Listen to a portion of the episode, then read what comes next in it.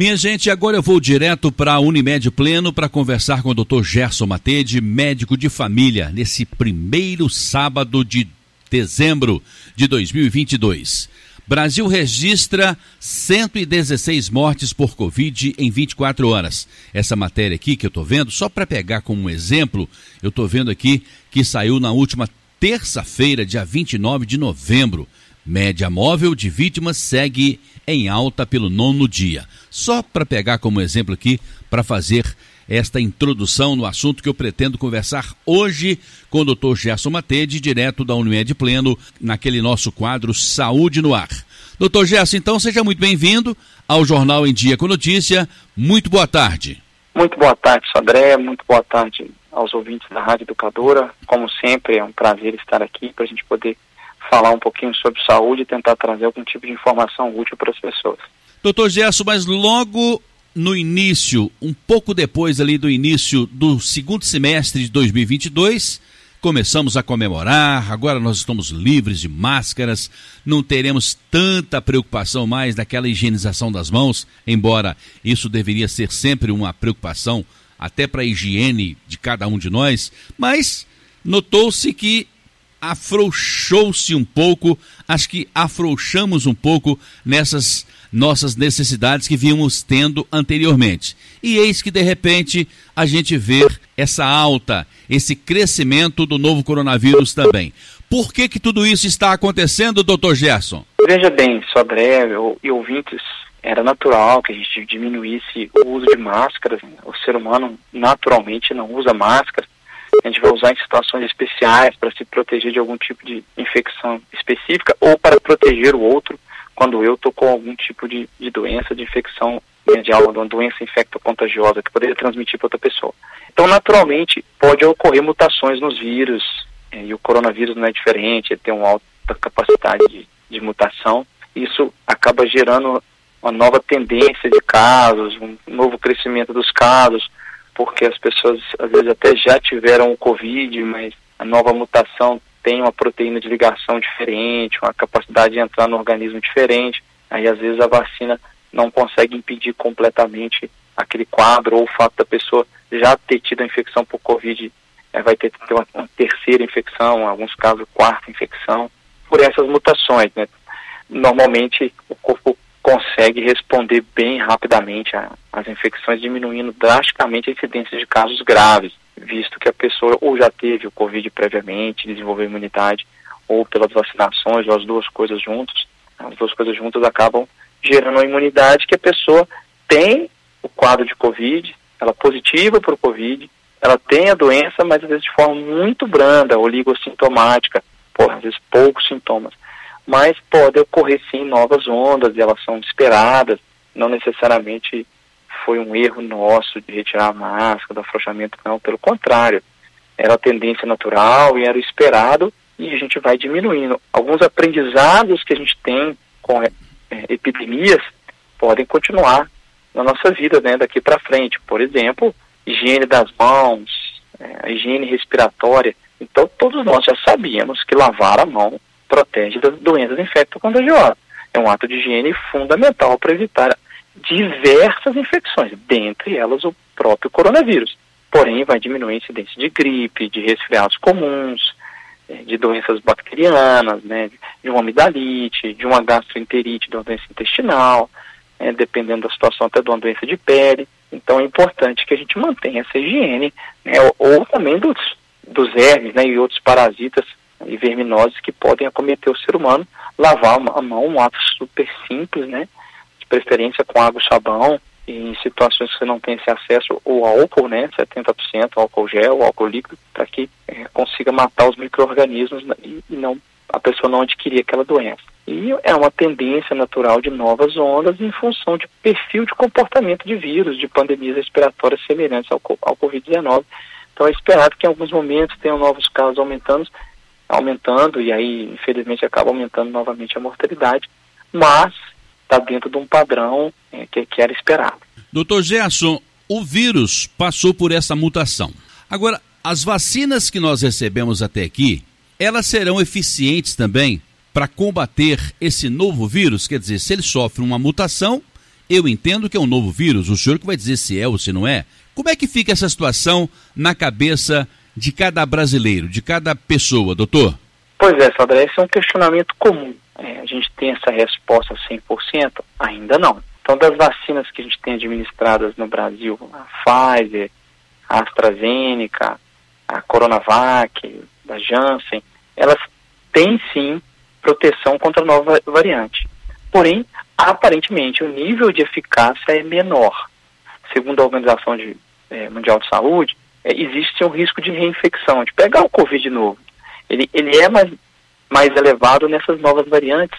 Só a título de curiosidade, elas foram denominadas de BQ1 e XBB, dentre as que estão aparecendo. O que acontece? Conforme o material genético ali do, do coronavírus sofre mutação e aparecem novas variantes, novas versões do mesmo vírus. Tem algumas diferenças genéticas em relação ao original. E por que que acontece? A vacina foi desenvolvida com base em uma variante anterior.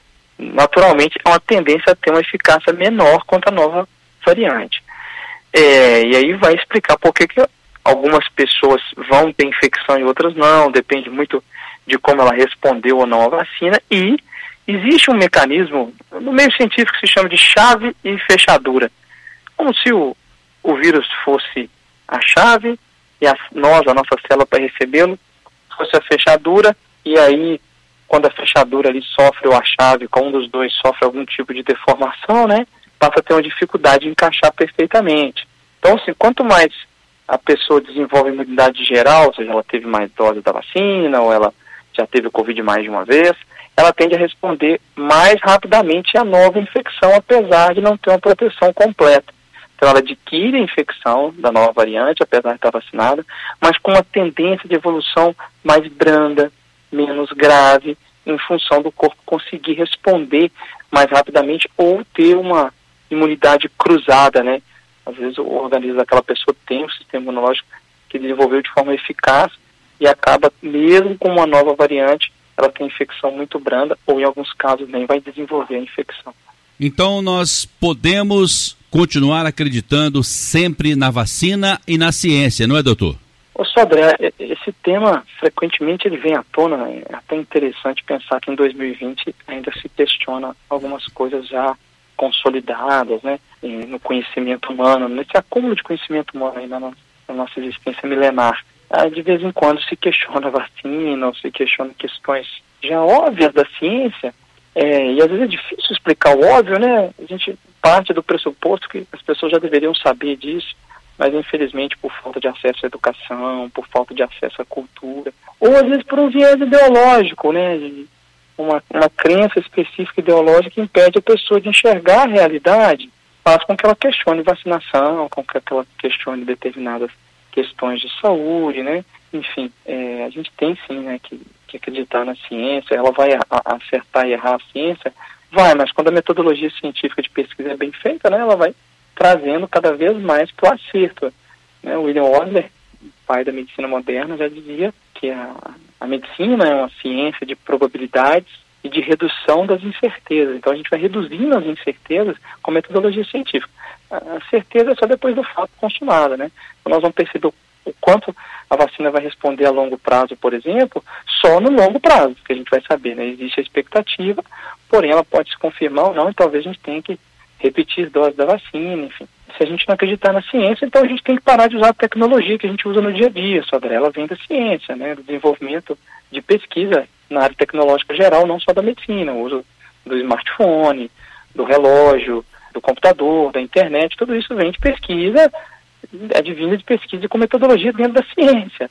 E assim também é na área farmacêutica, na área da medicina, na área da odontologia. Então a gente tem que partir do pressuposto, a gente desenvolveu como humanidade até aqui, graças à ciência, nós vamos negá-la agora, a gente está num período, inclusive, rápido de informação, né, que se cruza as informações rapidamente, tendendo até a achar as respostas em tempo recorde, né, às vezes coisas que demoravam dois séculos para trazer resposta, hoje a gente se consegue em meses. Doutor Gerson, esse vírus está recrudescendo e ele apresenta os mesmos sintomas que antes, doutor? Excelente pergunta, Sodré. Até agora o que se tem visto, né, que os principais sintomas são bem similares aos da gripe e ao do resfriado comum. A da gripe pela influenza do resfriado comum, que já guardava semelhanças com o Covid-19. É, o paciente infectado ele pode ter coriza, é, dor de garganta, tosse, dor de cabeça, dor no corpo, um cansaço, uma fadiga e febre, que já eram sintomas aí do Covid desde o início, né? No início era mais tosse seca, as variantes, algumas trouxeram tosses mais produtivas, né? Porque a infecção ficou mais na via aérea superior, irritando menos o pulmão em função aí da vacinação e da, das novas variantes não, não desenvolverem com tanta gravidade. Eles podem ser combinados, pode aparecer sozinho, vai depender muito da gravidade de cada caso, da carga genética que aquela da carga viral, desculpa, que aquela pessoa é, desenvolveu, né? Então, assim, se a gente pensa que a pessoa está com algum sintoma gripal, é prudente que ela faça o teste para Covid. Já é, adiantando uma resposta de uma outra pergunta, né? Devemos continuar testando ou não? A gente diminuiu muito os testes. Por quê, Sodré? Por que, que nos últimos meses as pessoas iam ao médico com resfriado ou gripe e não se tava, não estava mais testando tanto Covid?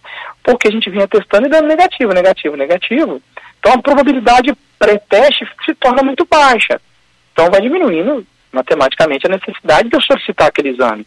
Aí agora voltou a ter uma onda pelo mundo todo e o Brasil também aumentando exponencialmente os casos, a gente volta a testar pessoas que estão com sintoma de resfriado comum, de gripe, infecção respiratória, começamos novamente a testar todo mundo, porque muitos casos agora estão vindo positivos para a Covid.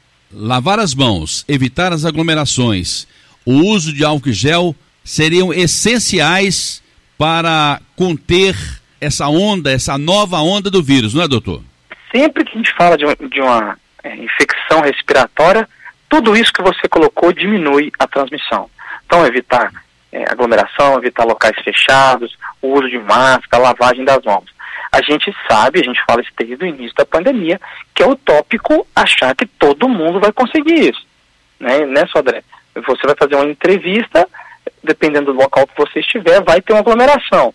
Como médico, se eu for dar uma palestra, se eu for atender num ambiente de pronto atendimento, com aglomeração de pessoas doentes, inclusive, né, não tem como evitar isso no nosso dia a dia.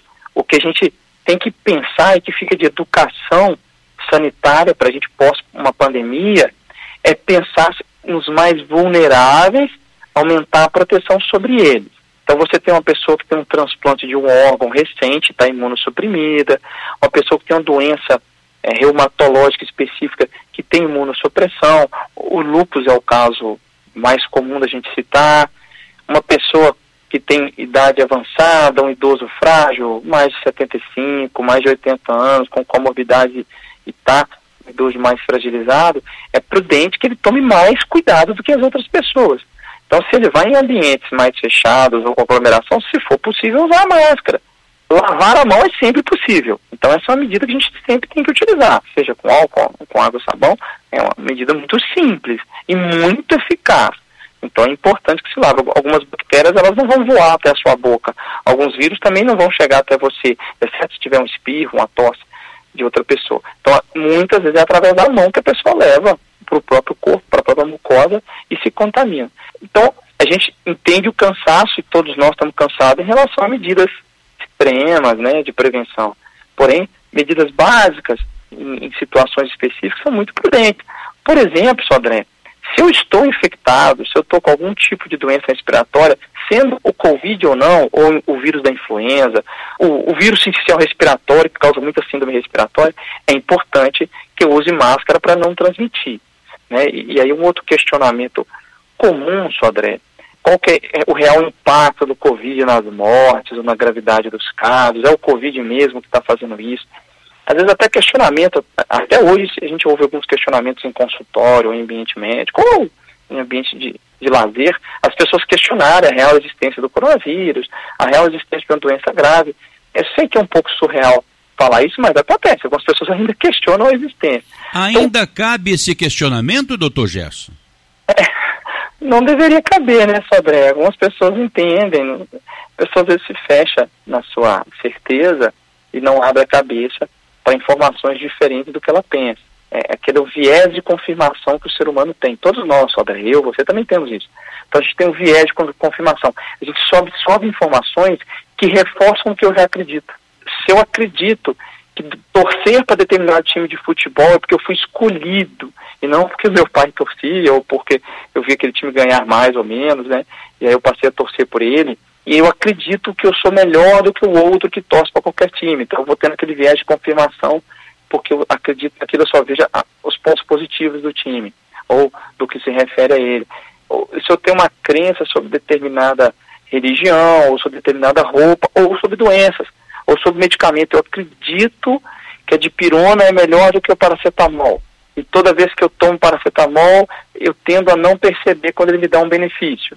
Mas se eu tomo a dipirona, eu percebo os benefícios dela. Ambos vão ter seus benefícios, seus malefícios, mas eu tendo a enxergar só aquilo que eu quero. É o viés de confirmação. Eu quero confirmar o que eu já, o que eu já sei, o que eu já acredito, mesmo que aquela informação que eu saiba esteja errada. Então, respondendo em relação à gravidade ou não ainda do Covid, vamos, então vamos analisar o período ali de 20, 20 a 26 de novembro, que foi a, a semana epidemiológica 47, é, que foi mais ou menos o que você citou em termos de dados, então para manter mais ou menos a mesma semana, a gente tem aí os dados sobre síndromes respiratórias graves, né? É, o boletim da Infogripe, é um boletim da Fiocruz, ele foi divulgado no mesmo dia da reportagem que você falou, Sodré, no dia 29, na terça-feira, é, orientando sobre manter o alerta dos avanços de síndrome respiratória grave. Aumentou os casos de síndrome respiratória grave junto com os casos leves de resfriado.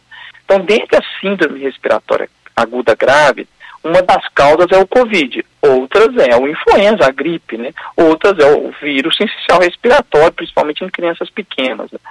Então, quando a gente pega alguns dados, eles mostram que a incidência de casos de morte por síndrome respiratória grave, 95%, um pouco acima de 95% dos casos, foi por Covid. Então foi muito mais do que os outros quadros. E os dados de internação também mostram isso, que as internações mais comuns foram em função do Covid e não de outras doenças respiratórias. Então a gente tem que ficar assim atento para entender que o Covid ainda é a principal causa de internação por síndrome respiratória aguda grave. Então, se querendo evitar isso, a gente deve fazer o que a gente acabou de falar em relação às medidas quando em pessoas mais vulneráveis, né, em situações específicas. Então, os dados estão aí, os dados epidemiológicos já é uma realidade dos fatos, né, não é um, uma crença ou não. Então, se você pega 71% das internações foi por Covid e 95,4% das mortes foi por Covid, falando em síndrome respiratória grave. Então ele tem, ainda é um problema de saúde pública presente. Doutor Gerson, e um detalhe é o seguinte: nós entramos agora no mês que vem aí as comemorações do Natal, da passagem do ano, muitas confraternizações das empresas. Nós encontramos mil motivos para comemorar e para celebrar a vida nessa reta final de 2022, início de 2023. É uma possibilidade aí do desse aumento dos casos da Covid-19, eles se confirmarem cada vez mais, não é, doutor? Exatamente, e, né, e essas comemorações são mais do que justas, mais do que merecidas, em função do ano de trabalho de todos nós, em função dos períodos prévios de 2021 e parte de 2022 de, e, e, lá em 2020, né, é, desde o início da pandemia, em março de 2020 no Brasil, em que a gente ficou cerceado de encontrar, de se divertir, de ter lazer. Então é extremamente justo, né? E, e é saudável, é salutar que se faça isso, para a gente iniciar o ano com as energias renovadas, né? aumentando aí a confraternização entre as pessoas que trabalham juntas ou familiares. Isso deve ocorrer, não deve ser impedido. O que fica de aprendizado, já que a tendência é que isso faça subir os casos, e vai subir, é naturalmente, né, quanto mais aglomeração, mais sobe. Como vai subir a amidalite bacteriana, influenza, vírus essencial respiratório, resfriado comum, enfim, todas as infecções diversas, gastroenterite, elas tendem a aumentar mesmo com aglomerações. O que fica de aprendizado é, se eu tenho sintomas, eu vou encontrar minha família, ou eu vou ter um encontro da empresa, fazer o teste. Se infelizmente ele vier positivo, eu tenho que me isolar, porque é uma doença que ainda causa mortalidade. Então a gente deve tentar se isolar para não transmitir para o outro, né? Por mais que a gente tem que aprender a conviver com o Covid, entender, né, como uma questão é, de evolução biológica natural. Porém, se eu tenho aquele conhecimento, eu vou fazer o teste, eu vou usar máscara, eu vou evitar o contágio para que eu não transmita para a pessoa o Covid ou mesmo outra infecção que seria não grave, mas causaria desconforto, como um resfriado, como uma gripe. São medidas que, que a gente deve tomar diante da situação, manter a lavagem das mãos, usar máscara se eu estou sintomático, né, que eu protejo o outro. Isso é algo fundamental. Exigir que as pessoas usem máscara em todo quanto é tipo de aglomeração, sendo que eu estou no momento de lazer, né, com alimentação, com ingestão de bebidas, é, alcoólicas ou não, é natural que a pessoa não use, imagina, né? É muito desconfortável e desagradável. Porém, fica o aprendizado em relação a essas questões de higiene sanitária e respiratória, para a gente previna dentro do possível, diante da situação que a gente tem, dentro do contexto que a gente tem, tentar prevenir, na medida do possível, o aumento dos casos. Tem uma vez que um, um grande comunicador do Rádio Esportivo do Brasil me disse o seguinte: fiz uma pergunta sobre o comportamento da equipe dele, comandada por ele, ele me respondeu o seguinte: que às vezes o óbvio tem que ser dito. Então, quando usar o banheiro, quando abrir a maçaneta da porta, sempre lembrar de higienizar bem as mãos. Isso vai fazer muito bem, não só para conter o vírus da Covid-19, como qualquer uma outra doença transmissível, não é, doutor? Exato, perfeitamente. A gente tende a reduzir a mortalidade. A gente sabe que é, manutenção corporal adequada de peso, exercício físico regular, sono de qualidade, é, são coisas que aumentam a expectativa de vida, diminuem a morte por câncer, por doença cardiovascular, né, as duas principais causas de morte do ser humano. Mas nem sempre as pessoas conseguem ou elas protelam. Mas não significa que nós não devemos continuar reforçando medidas que são benéficas em termos de saúde, em termos de qualidade de vida. A gente vai sempre continuar reforçando. Dr. Gessa Matede, direto da Unimed Pleno, ele atende também aqui no Solar 13 de Maio, na sala 601, no sexto andar, e o telefone é o 3531-5844. Dr. Gerson, muito obrigado pela sua presença e pela sua participação conosco neste sábado no Jornal em Dia com Notícia e até semana que vem. Sodré e ouvintes, eu que agradeço. A gente até pede desculpa por antecipação, por um tema já né, tão recorrente que as pessoas estão desgastadas mas fez necessário retomar alguns pontos em relação a ele nessa, nessa nossa entrevista.